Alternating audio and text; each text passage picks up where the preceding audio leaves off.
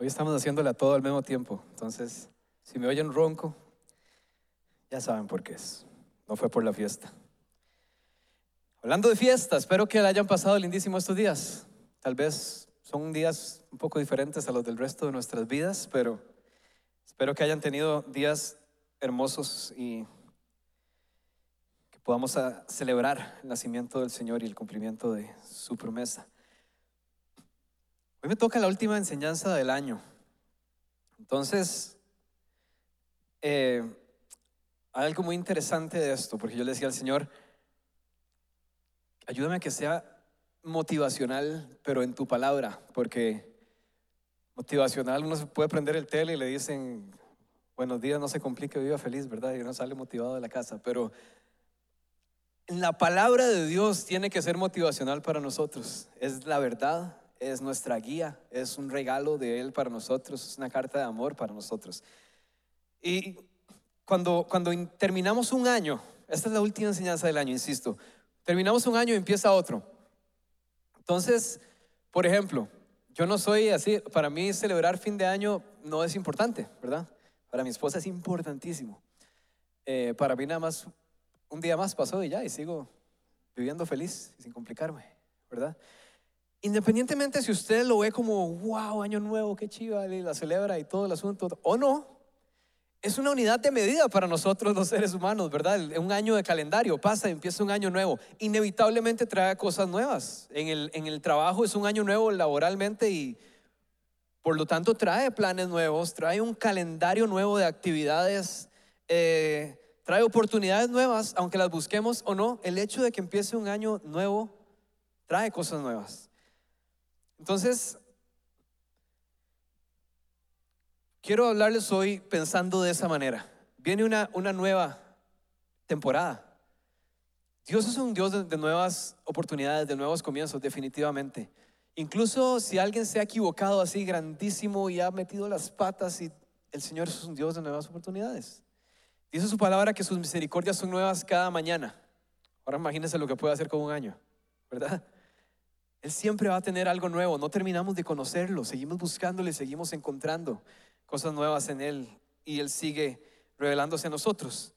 Entonces, ¿qué tal si tomamos, nos ponemos de acuerdo juntos en que esta semana que viene termina un año y empieza uno nuevo y podemos decidir cómo lo empezamos? Porque un año nuevo por sí solo ya trae, como les digo, cosas nuevas, oportunidades nuevas, puertas nuevas, decisiones nuevas en el trabajo, en la casa, en la vida personal, retos nuevos. Entonces podemos decidir empezarlo de una buena manera. Dice Hechos 27, del 13 al 20. Les voy a adelantar el final de la historia nada más. Al final de, esto, Pablo regaña a la gente que va en ese barco con él y les dice, si me hubieran hecho caso, no hubiéramos pasado por nada de esto, lo que acabamos de pasar. Entonces vean lo que pasa. Cuando comenzó a soplar el viento suave del sur, ellos creyeron que podían conseguir lo que querían. Van en una embarcación. Así que levaron anclas y navegaron jun- junto a la costa de Creta. Poco después se nos vino encima un viento huracanado llamado nordeste que venía desde la isla. El barco quedó atrapado por la tempestad y no podía hacerle frente al viento, así que nos dejamos llevar a la deriva. Mientras pasábamos al abrigo de un islote llamado Cauda, a duras penas pudimos sujetar el bote salvavidas. Después de subirlo a bordo, amarraron con sogas todo el casco del barco para reforzarlo. Temiendo que fueran a encallar en los bancos de arena de la Sirte, echaron el ancla flotante y dejaron el barco a la deriva. Al día siguiente, dado que la tempestad seguía arremetiendo con mucha fuerza contra nosotros, comenzaron a arrojar la carga por la borda. Al tercer día, con sus propias manos arrojaron al mar los aparejos del barco. Como pasaron muchos días sin que aparecieran ni el sol ni las estrellas y la tempestad seguía arreciando, perdimos al fin toda esperanza de salvarnos. Ok, si hiciéramos un examen de comprensión de lectura yo les digo, ¿qué entendieron ahí? ¿Qué, qué habla el texto? Yo diría desastre. Todo está mal, ¿verdad? No pinta nada bien. eh, esto no va a terminar bien. Es un desastre. Dice que los vientos soplaban tan fuerte que decidieron dejar el barco a la deriva. ¿Verdad? Dejar que se los llevara ahí, dejar de pulsearla. Que dice, a duras penas pudimos subir los botes salvavidas al barco. Amarraron el casco del barco con sogas, ¿verdad? y temían que fueran a encallar en los bancos de arena. O sea, todo, todo pinta mal. Pablo anhelaba visitar Roma para predicar a ellos y estoy seguro que Pablo mm, tal vez no pensó que ese viaje iba a ser de esa manera.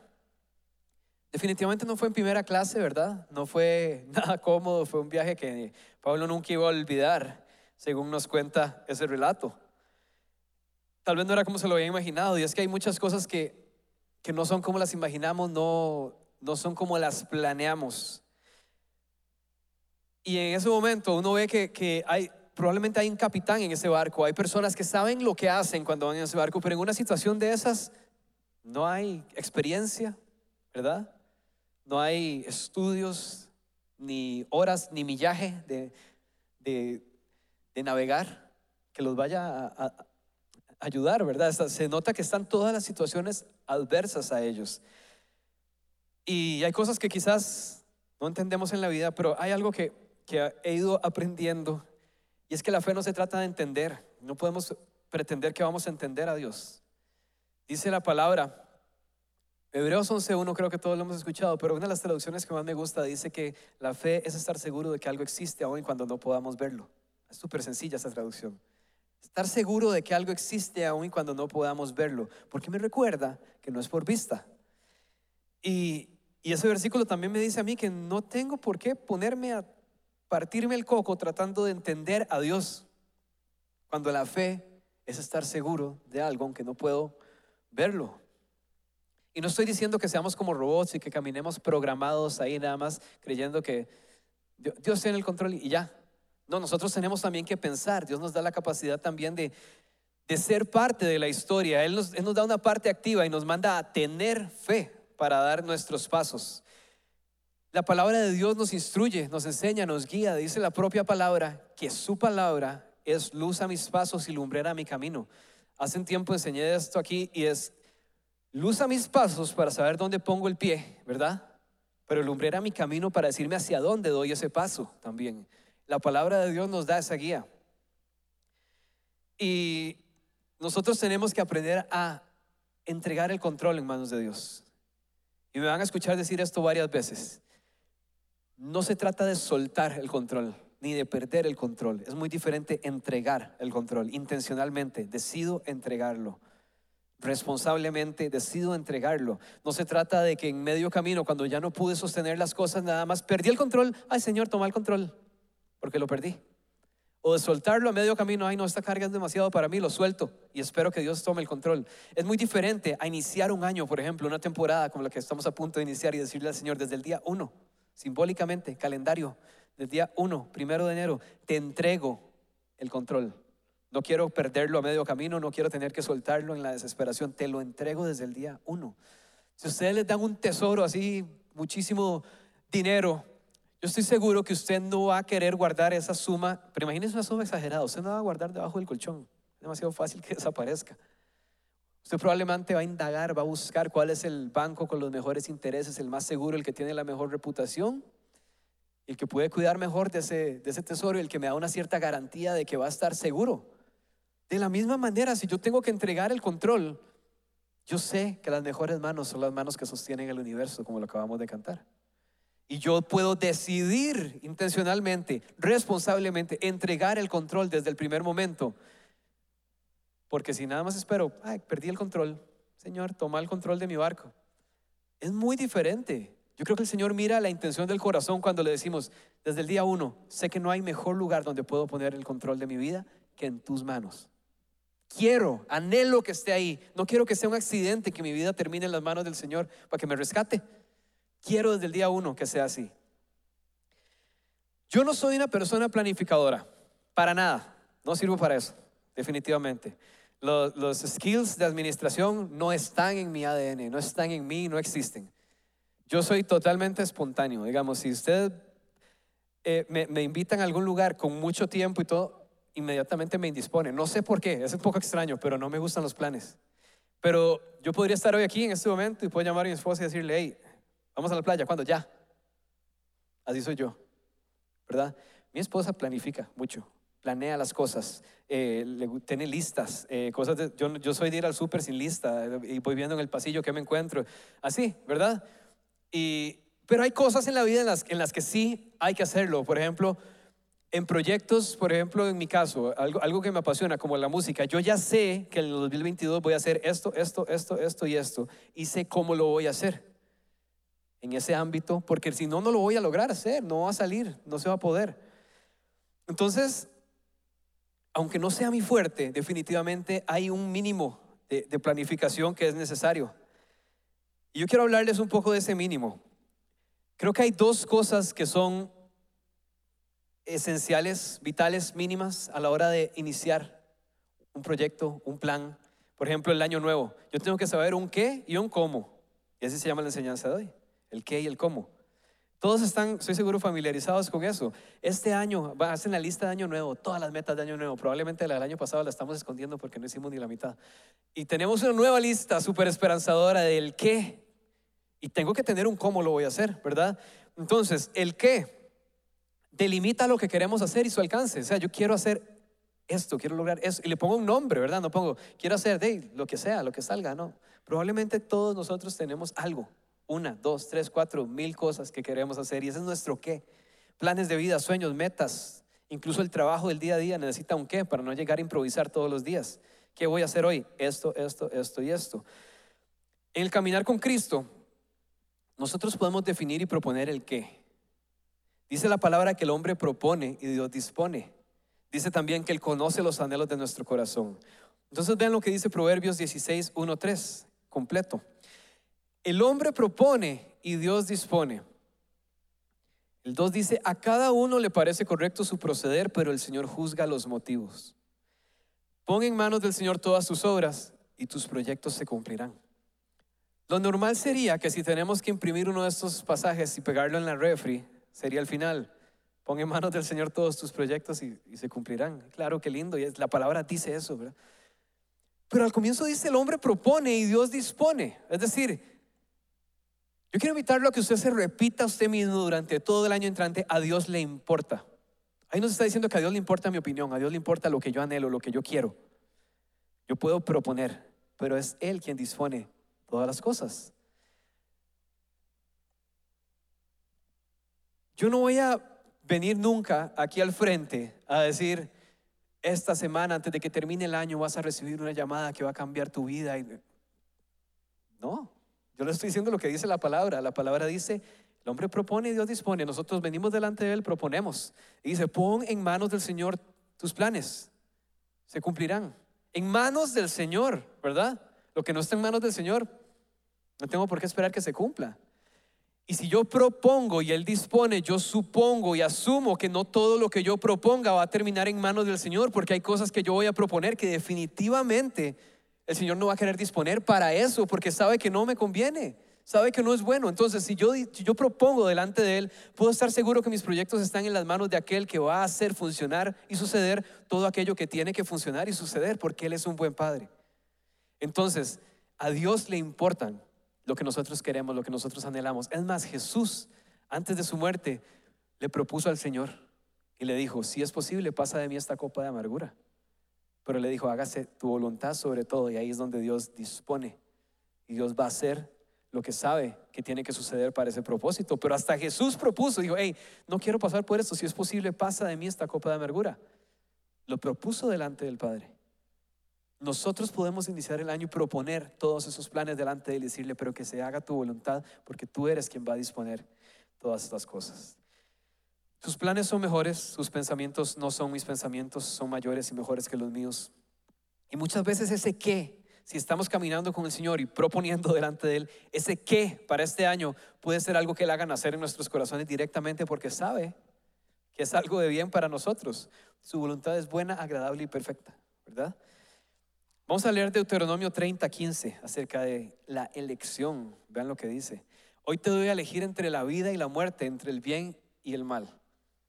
Entonces ahí Dios nos está diciendo que Él nos da la libertad de elegir. No solo la libertad, sino la capacidad de elegir entre la vida y la muerte, entre el bien y el mal, lo malo y lo bueno. Hay dos caminos, hay dos, dos opciones, hay una libertad de elegir. Por eso les digo que es muy diferente perder el control que entregar el control. Yo puedo decidir entregarlo o puedo nada más perderlo por accidente en el camino porque ya no pude más o porque se me acabaron las fuerzas o porque no me dio el intelecto o porque voy en una embarcación y a pesar de que yo he sido capitán por miles de viajes, en este no tengo el control y la marea está destruyendo el barco y no hay nada que pueda hacer.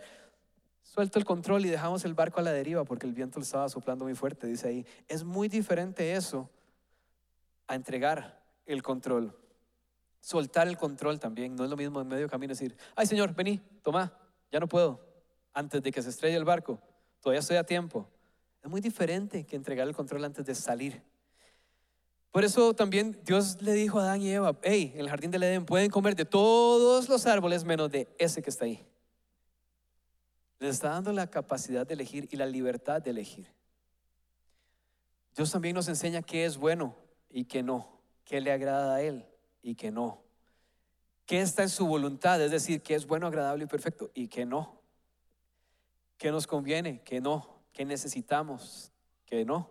¿Verdad? Pero nos da esa libertad de elegir porque si no estaríamos programados nada más para hacer una sola cosa y ya. Pero yo veo el amor de Dios en esa libertad de elegir, donde nos permite acercarnos a Él por decisión, donde nos permite entregar el control a Él por una decisión también y no por un accidente. El segundo punto, ya vimos el qué, el segundo punto es el cómo. El cómo es un complemento vital del qué, porque el qué sin el cómo no sirve para nada. Lo he experimentado mil veces en mi vida. Yo soy así de disparar ideas a lo loco. Y tengo un montón de ideas, son tantas que al final no las logro hacer, pero si no hay un cómo, ninguna de ellas llega a, cumplirse, no llega a ninguna parte. El cómo nos marca un camino para no divagar, el cómo nos hace no perder el tiempo, no desperdiciar recursos no desperdiciar esfuerzo, porque sabemos, tenemos un rumbo marcado. ¿Qué queremos hacer y cómo lo vamos a lograr? Te ahorra mil vueltas el cómo. Muchas veces en, en la vida cristiana quizás podamos percibir un poco que, o tal vez en, en nuestra formación cristiana, no sé, que planear es limitar al Espíritu Santo, ¿verdad? Mientras más planeo, más le estoy cerrando la puerta al Espíritu de que haga lo que Él quiera. O sea, el Espíritu Santo es el Espíritu Santo y va a hacer lo que quiera. Dios va a hacer su voluntad sobre la nuestra. O sea, nosotros no podemos, lo, que nosotros planeamos, si, si Él tiene que romper eso, lo va a romper. Y me pasaba mucho con la adoración. Yo decía, ok, no planeemos tanto, démosle ahí, veamos qué sale para que el Espíritu se mueva. No, eso es irresponsabilidad. Eso es, ¿verdad? Cuando hacemos las cosas bien, mejor, y las hacemos con excelencia para el Señor. Planeamos lo que queremos hacer, nos ponemos de acuerdo, un qué y un cómo. Estoy seguro que más bien es más probable que el Señor entre en ese lugar porque donde hay orden está Dios, dirían las mamás. Es más probable que Dios se manifieste, que el Espíritu entre y rompa una estructura a, invitarlo a venir donde es un desorden, ¿verdad? Entonces, si se dan cuenta los tripulantes de ese barco, seguían en movimiento, el barco seguía en movimiento, probablemente porque ellos creían saber lo que estaban haciendo, por lo menos cuando zarpó el barco, cuando salió, ya después tal vez ya no sabía qué estaba pasando, pero el barco se seguía moviendo, seguía yendo en alguna dirección, en cierto momento la dirección que tomó fue la que el viento quisiera porque se dejaron ir a la deriva, porque el viento soplaba muy fuerte, pero el barco seguía en movimiento. Y yo podría decir, según veo esa ilustración esa historia, que ese barco al final iba movido por las circunstancias, lo estaba moviendo el viento, lo dejaron ir a la deriva porque ya no tenían control. Muchas veces nuestro cómo termina siendo las circunstancias. El, cómo lo termina dictando la circunstancia, la situación económica, la situación emocional, cómo pintan las cosas. El temor termina dictando nuestro cómo. Aunque yo tenía un plan al comienzo y, y escribí un cómo lo voy a lograr, a medio camino ese cómo lo puede terminar dirigiendo mi temor lo puede terminar dirigiendo mi situación interna, ¿verdad? Muchas veces el cómo puede ser producto de situaciones, de circunstancias. En ese momento, ojalá lleguemos al puerto. ¿Cómo? con el viento que nos está llevando ahí para donde sea, pero ojalá lleguemos. Y el cómo se vuelve la circunstancia en ese momento, la tormenta, el viento.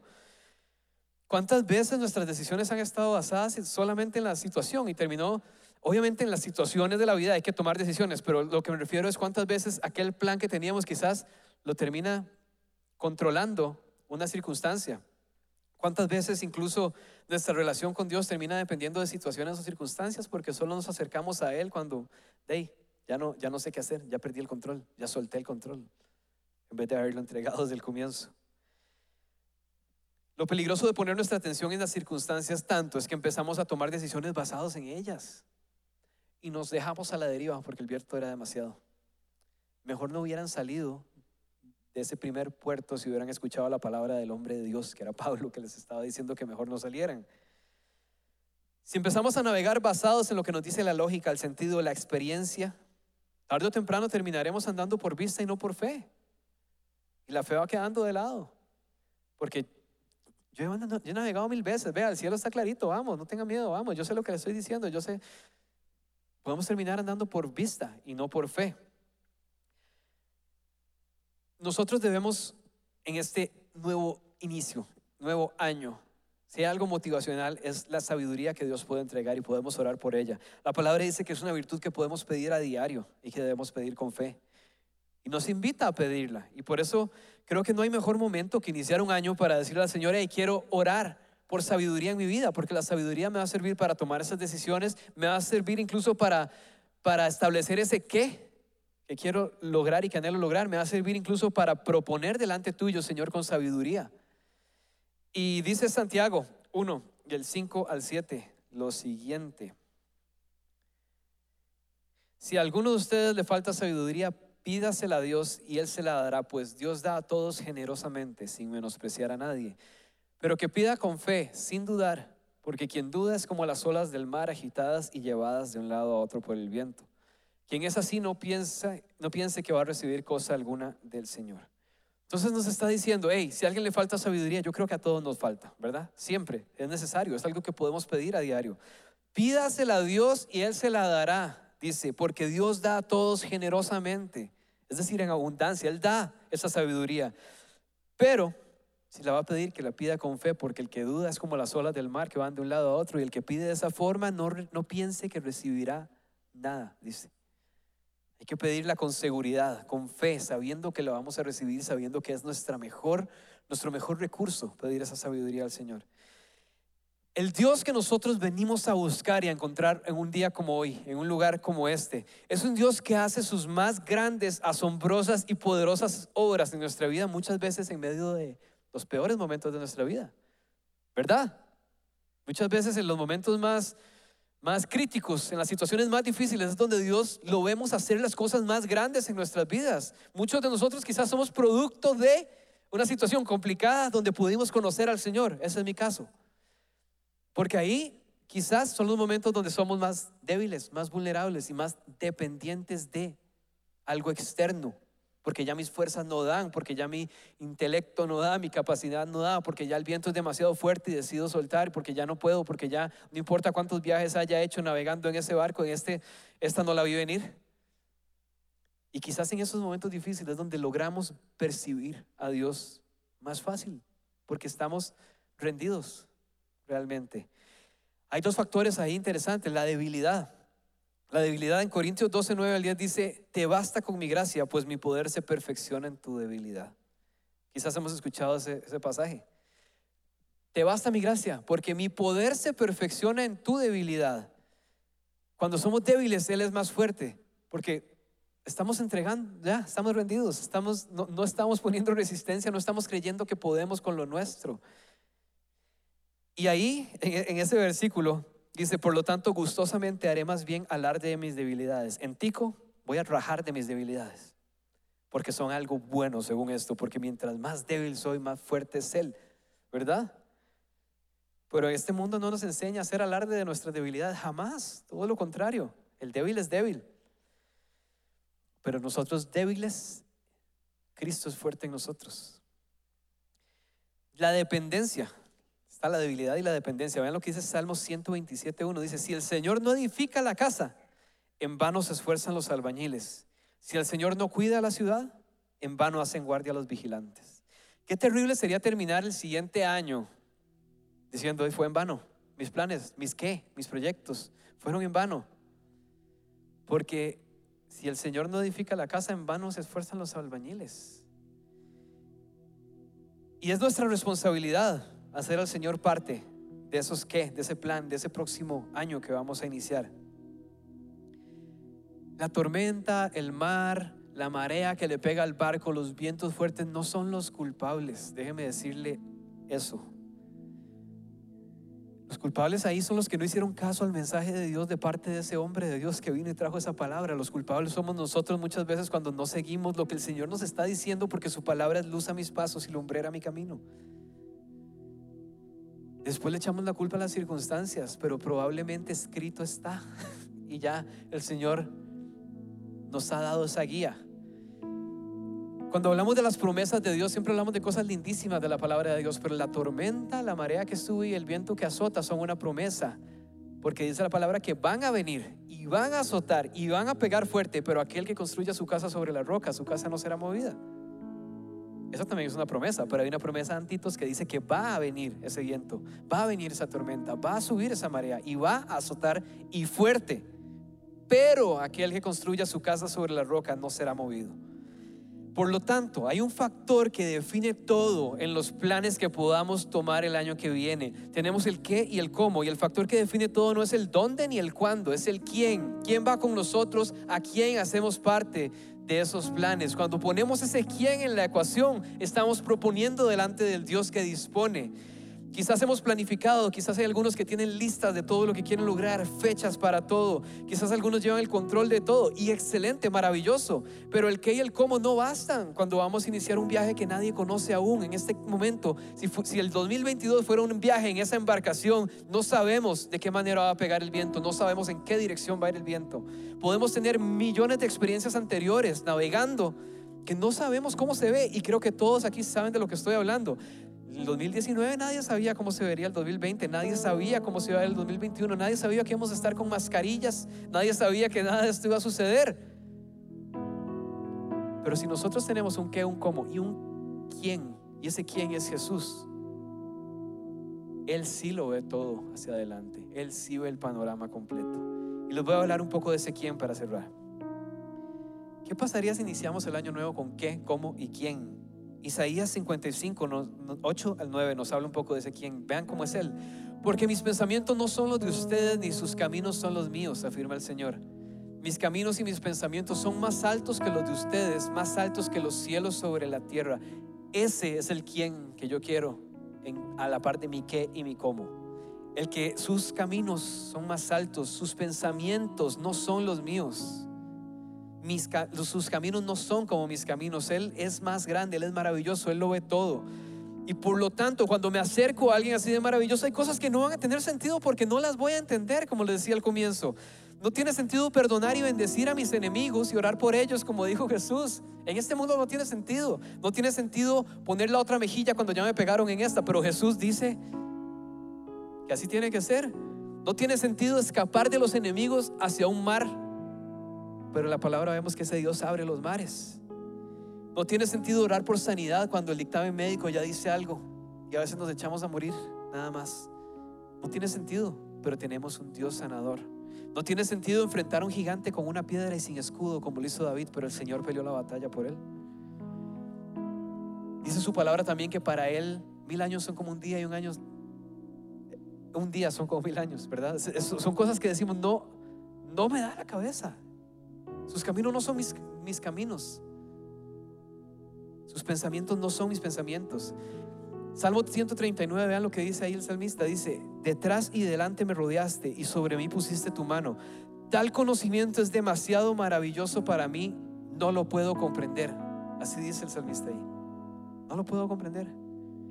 Él es poderoso, Él es maravilloso, Él es más grande que nosotros. Y ese es el quién que queremos invitar a nuestro qué, nuestro cómo este nuevo año. Los tres son necesarios porque tenemos que proponer delante de Dios. El hombre propone y Dios dispone. Pero vean esto, si entendemos el quién y el qué, es decir, tenemos un proyecto y entendemos que tenemos a Jesús, nos va a hacer un falta un cómo, porque si no yo voy a terminar yendo a la iglesia para que alguien lea la Biblia por mí, alguien ore por mí, alguien bendiga mi negocio, alguien, porque conozco el qué y conozco el quién, pero me hace falta el cómo.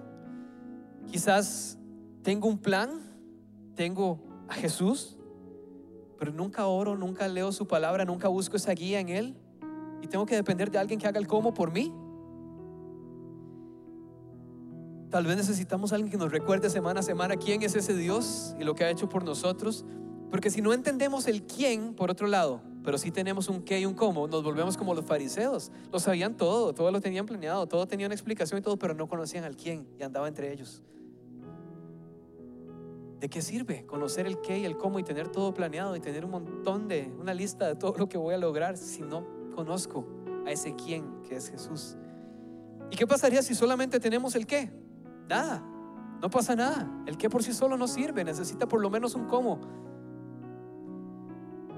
Nos volveríamos un cristiano, nada más. Llegó, hola, soy Chisco y soy cristiano. ¿Y qué? ¿Qué haces? No sé. ¿Y a quién seguís? No sé, porque no lo conozco. ¿Pero qué sos? Cristiano. ¿Y, por, ¿Y por qué? Para llegar al cielito, nada más, ¿verdad? Ese es mi qué. Pero no conozco al quién y no tengo un cómo llegar. La pregunta es la siguiente, en este nuevo año, ¿será Jesús la autoridad de nuestra vida? ¿Será el que marca nuestro camino? ¿O será que quizás se nos va a volver como un amuleto de la suerte y cuando estoy en problemas le doy un besito y espero que todo salga bien y me entrego y me encomiendo a Dios, ¿verdad? En medio del camino y suelto mi control porque ya no puedo más. O desde el primer día le voy a decir, quiero que seas vos quien marque el 2022. Quiero que seas vos quien marque este camino. Incluso, Señor, si he dejado cosas a medio camino del año pasado y las vengo arrastrando, las propongo y las pongo a tus pies para que seas vos quien dispone, para que seas vos el quien de ese qué y ese cómo que quizás me quedó a medio camino, más todos los nuevos que tengo, Señor, que vengas a estar ahí, en medio.